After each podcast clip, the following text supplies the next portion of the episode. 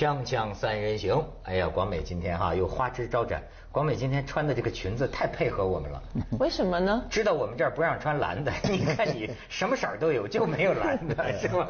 我都做了十几年节目了，如果连这个基本的常识都没有的话，还不能穿条纹呢。哎，你这衣服是什么材质啊？是一种你平常你也没法穿到街上去啊。那我就穿在录像，这是那种潜水衣布。对对对。哦。现在都这么玩了。他们说这要有那个空气感。哎呦。你现在对时装还关心吗？一点都不关心，淘宝淘的。哎呦，你瞧瞧，你瞧瞧，这这是有身材的人是吧？那穿什么要上节目的人，我平常一身黑，所以来这边总得。加一点色彩，对对对，非常好，非常非常非常，而且春天。我这一身黑，你这一身黑，没事，没法动了。哎，人家最近马先生也春游去了，我知道。人家人家春游跟咱们的概念都不一样。嗯华盛顿是吧？华盛顿，美国首都，最近又请你了哈。对，我去我去这个先去纽约，纽约呢，我第一感受就是纽纽约走下坡，就是我有好几年没去了吧，就是首先不干净，就是街道上飘着纸啊什么的，到处在那个地坑坑洼洼的，就是感受不如最早去的那种感受，也可。可能最早我们太穷了哈，一去哎呦高楼林立啊，对啊，那他这个，然后我就觉得哎呀，这个不如原来的印象好。然后去了费城看了博物馆，然后就就奔华盛顿，因为华盛顿呢是就博物馆多嘛，再加上呢。呃，华盛顿我也去过很多次了，每次去都有感受。我这次一个感受是过去没有的，按理说我去过很多次，不应该再有这个感受了啊！我这次感受非常强烈的一件事就是，我突然明白美国人为什么老宣传英雄主义了，就是他美国他把自个儿搞得很英雄。嗯，对对对，对吧？你看他的纪呃这个华盛顿纪念碑、林肯纪念堂是吧？杰弗逊纪念堂，那林肯像高高在上。后来我看了看资料，说他那个是坐着，他要站起来，这个人的比例大概得在八米多。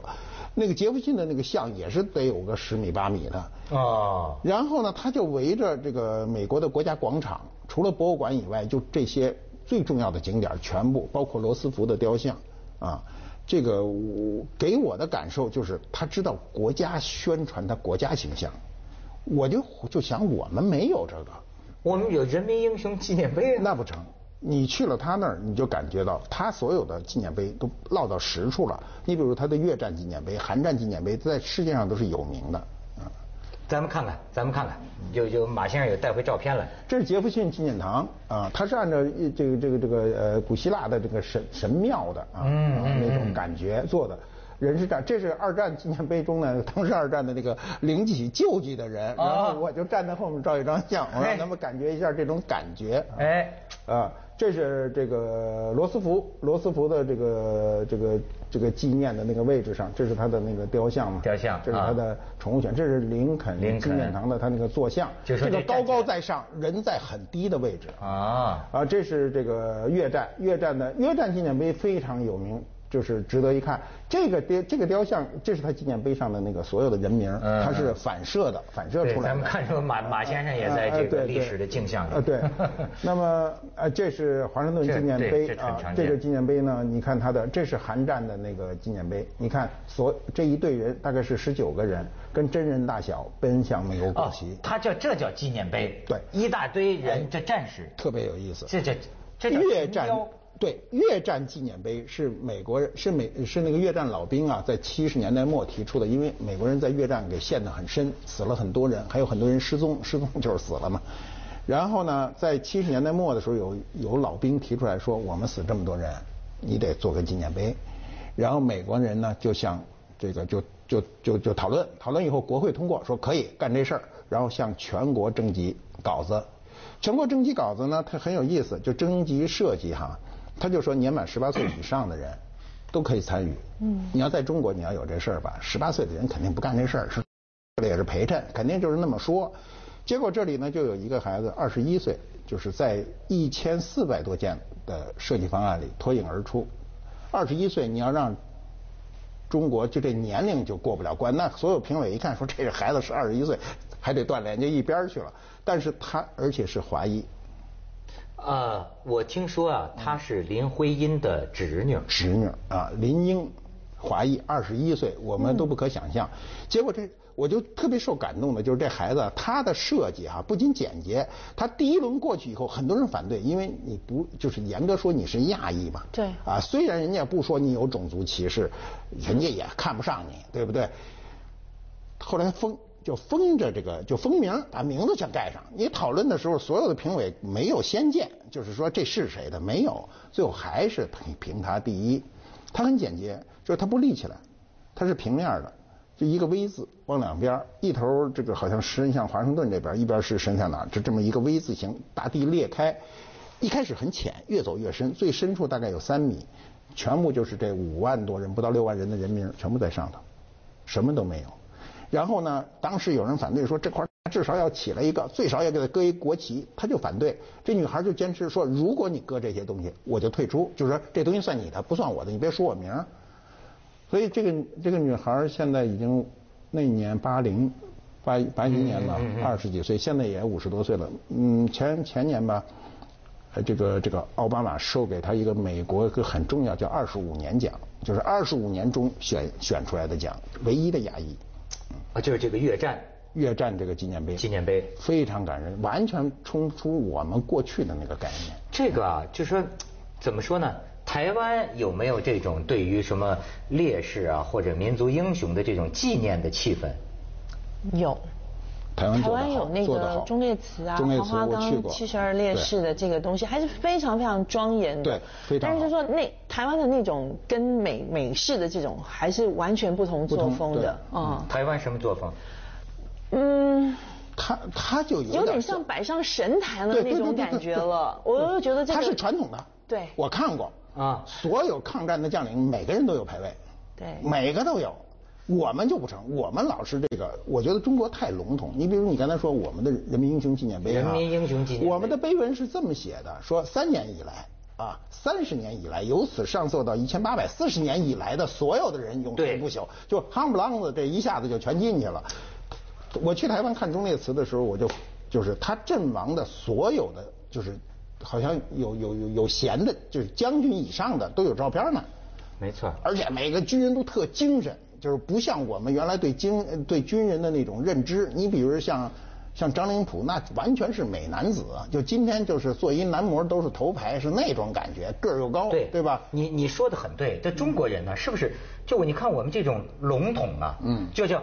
无名英雄纪念碑，对对对，三十年以来，三十年以来，反正就无数的啊，这无名人民英雄纪念碑，英雄不永垂不朽。我觉得中国有没有这个文化呢？中国也有，但是中国的这种啊，让我感到的都是一些仪式和活动，比如说我们呃这个九一八，或者说我们到了某一个时候，我们就去到烈士陵园。我们小时候就是组织的这种，我们注重整体，不注重个体。哎，对个体不够尊重。你像他的越战和韩战，他是最精确到个位。嗯，五万多少多少多少到个位，每一个人的人名你在上面都能找到。是的，是的，你知道两战，你说这个，我觉得我们应该能做到这一点，没有。而且而且，我觉得这个林英的这个设计啊，说别竖什么国旗，我不知道他有什么理解。我的理解啊，这个很高。嗯，因为什么呢？有的时候你他你反思啊，战争带给人类的。这个是什么？嗯，对吧？除了你的一些国足的主义的荣誉之外，呃，应不应该为另一些事情感到惋惜？你比如说，我们那个时候，我们石家庄有一个华北烈士陵园，那都是所谓这个，就当年国共打仗的时候啊，阵亡的很多人啊，然后一个一个的这个坟，他那倒是有有有一些是都有名的。我们学校啊，老组织去，小时候就一到活动啊，就去烈士陵园。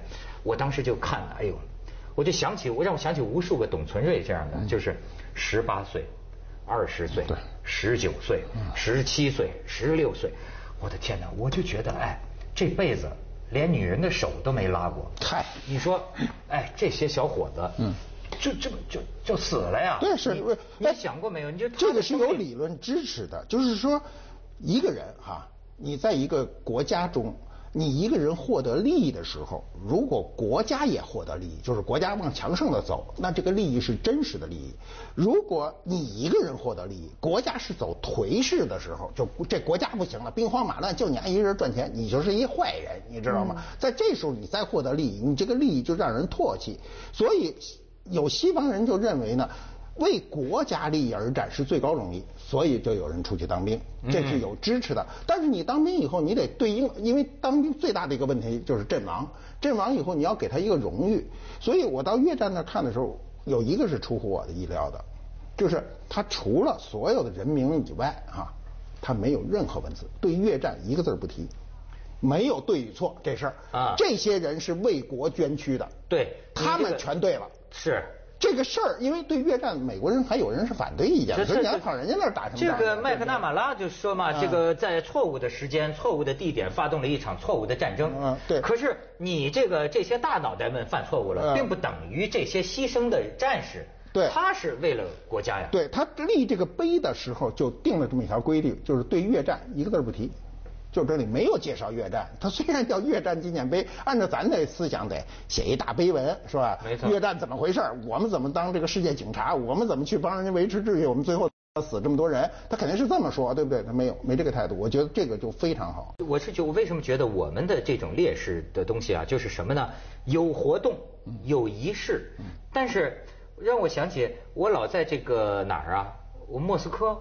我就觉得你还别说那么一国家，就是我我我去俄罗斯，他这个年轻人结婚呢，你经常看到年轻人就是就是他不是在广场上举行婚礼，他肯定是前一天晚上结婚，结婚第二天一早，这个新人呐就到烈士这个碑前呐献花，献花，对，成仪式了。哎，你说中国，我不敢说绝对没有，但是你说你见过吗？没有。你说咱这个新郎新娘，就绝对没有。第二天上午维修见面，这也不让去啊，是吧？朝鲜才这么做吧？苏联做，苏联做的。苏联有这种东西。苏联就是俄国，现在的俄国，对苏联的传统嘛。对呀。对，对，所以我这次去呢，就是我刚才就说的，就是最一开始那个话题，就是美国的英雄主义哈，他给杰弗逊、给华盛顿、给林肯这些纪，就是做这个大纪念堂、大塑像哈，我就想哈，如果我们北京，我先想第一个人是忽必烈，因为他定都北京。如果当年忽必烈没选中这个址，那么北京今天就不是北京，对不对？你后面的事儿你根本就不可以不可以想象。忽必烈，我觉得今天如果说北京有一个中央广场或者叫国家广场，那么再退一步，就是弄一国家公园里有一巨大的雕像，用蒙古文和汉文中文写着呃忽必烈。的功绩以及他说过的重要的话，你看那个呃杰弗逊的那个话，有他的著名的呃这个这个讲林肯的著名的讲演，林这个杰弗逊的著名的讲演，他说过的经典语言，对，是吧？其次第二个人永乐，是吧？也立这么一个，也做一个什么，比如明朝建筑巨大个儿，然后呢也有永乐，永乐为什么是他迁回来的？按照他爹那意思，您就搁南京了，就不回来了。是吧？第三个人，你再弄一康熙大帝，是吧？再弄一孙中山，再弄一毛泽东，这我觉得 国国家国家英雄主义就出现了。我们现在没有，我们全是历史都变得非常虚无，谁都可以去践踏和就是呃表示不屑，那算什么呀？对吧？挨个都骂，就我听听的这个听见的和看到的，都是对我们自己历史，对我们所有的先人的各种辱骂。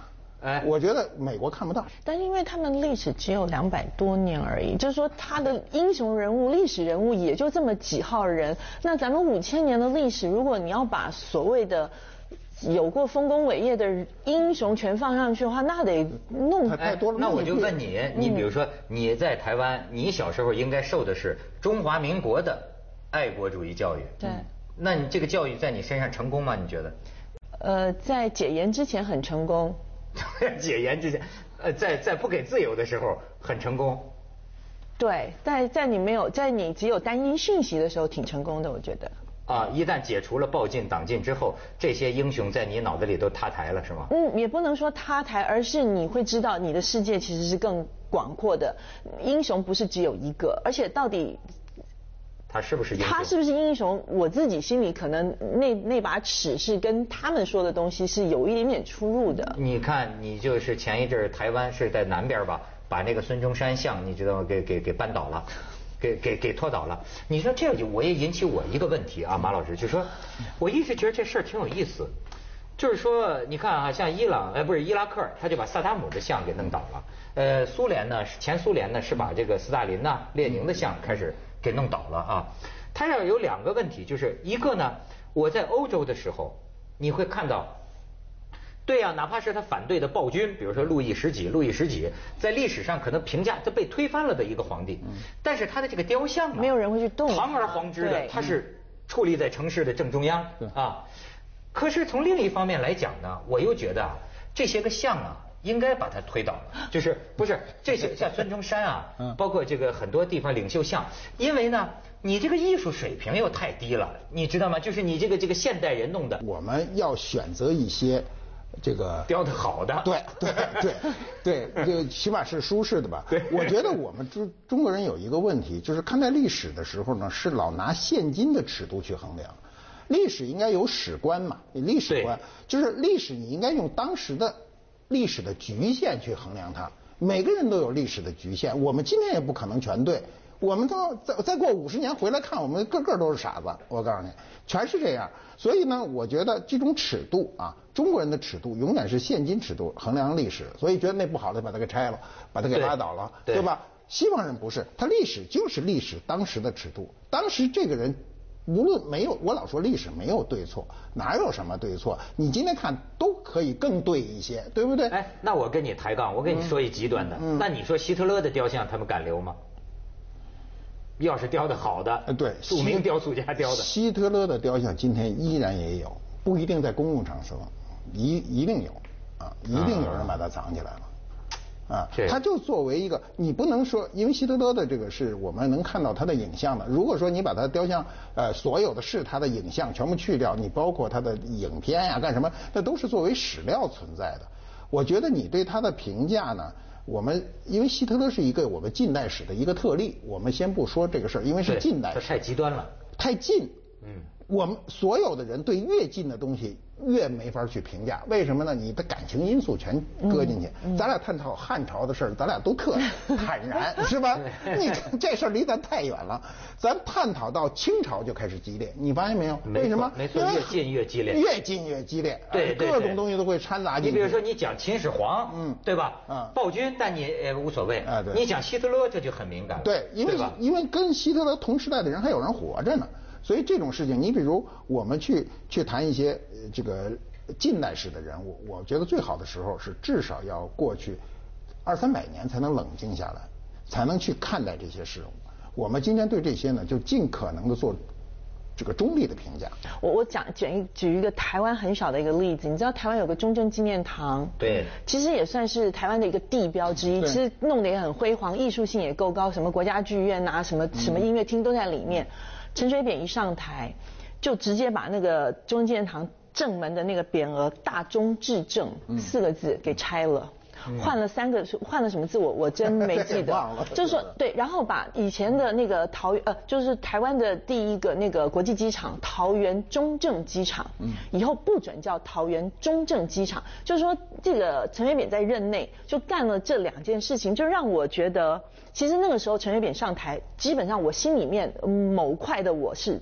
欢迎的，为什么？因为国民党执政太久，是真的有很多的问题。我觉得是要有一些新气象，但是就是说，我觉得他的那种小气，你一上来就干这种小破事儿，我就觉得这不是一个领导人应该干的事情。不够大，对对对对，这是文化上的这自信呢，对对吧？其实都有关系。咱们去一下广告，锵锵三人行，广告之后见。对，中所以你这么看，中国人呢，还真是一个活在当下。嗯，历史上你就说。都是烧啊，这秦始皇烧是吧？这个往下一个朝代烧，所以这这个真还不如人外国人保留的古代传统多呀。对我们这种这种这种文化心理呢，就是是是一个惯性，就是惯性，就是呃，所有别人的东西我都不认可，不管多好都不认可。我们生活中也是这个状态，生活中你比如呃，我们有一句话叫同行是冤家，对吧？不管你是哪个行业的，别人都不成就自个儿成。没错，这是中国文化就决定的。没错，哎，被不管当面怎么封阿谀奉承，背后一定贬低人家。对，我跟你这就是我们的文化。嗯，大而广之就是国家这种文化。我一上台，前面全部成全拆了，全给我改了。没错，对不对？清朝人进了进了这个北京啊，是实在清朝都是住住帐篷的，实在是是不太会盖这房子，所以才沿用了明朝。故宫才让我们唯一留下明清两代这个皇宫。有时候我也想，就是我们为什么有这种文化心理呢？就是家底子太厚，就是太厚也是个背包袱，因为我们的文化中不间断，不间断就累加啊。西方的文化，你别看欧洲，欧洲怎么说，它中间那个文化是断过的。古希腊、古罗马的事儿全都没了，后面是续上的，要不然文艺复兴嘛，续上以后就比较珍惜，就是您这家族破落过，后来再度兴起的时候，又变成一个贵族的时候，你就比较珍惜。我们这从头到尾就这样啊，就就就再破落我都是。没错，但其实我倒觉得台湾的这个文保部门啊，他还是挺先进的这个眼光。我到台湾，你看那个九份那个地方。我都会感觉到，哎，他能有这种意识，什么意识呢？就好比啊，咱们前些年在这个东莞那边建的那种农民的这种临建房，包括深圳的一些城中村，就这种非常简陋的按说建筑，台湾的这个文化部门他都有这个意识，把它留下来，就就是这是我们几十年前的，几十年前的，咱就看的是就他认账。他认这个账，临建房，临建房，你知道吗？那也是一段历史。你看，他就说侯孝贤在这拍过电影，你看他也保护起来。连九份再拆的话，那台台湾真没有东西留了，因为它的历，它历史也这么短，它没有什么。值得我们真的很骄傲，这就是厚与薄的区别吗？咱这家底儿厚，拆吧拆吧就拆。家底儿厚就出败家子儿，败家子儿。你别说趋势。其实我外公以前住的那种，我们虽然没有四合院，但是也是那种砖房，那种斜屋顶的那个房子，三合吧，这样前面有小河，后面有山坡。我外公家也是这个样子，也是那种没事儿就是什么马路拓宽，把你前面的院子先给拆了，拆了之后再把你的左翼哪哪给拆了，现在就。接下来为您播出 《文明启示录》。我回去再看，完全不是那么一回事然后什么又开始土土土石流啊，什么把半个家给淹了。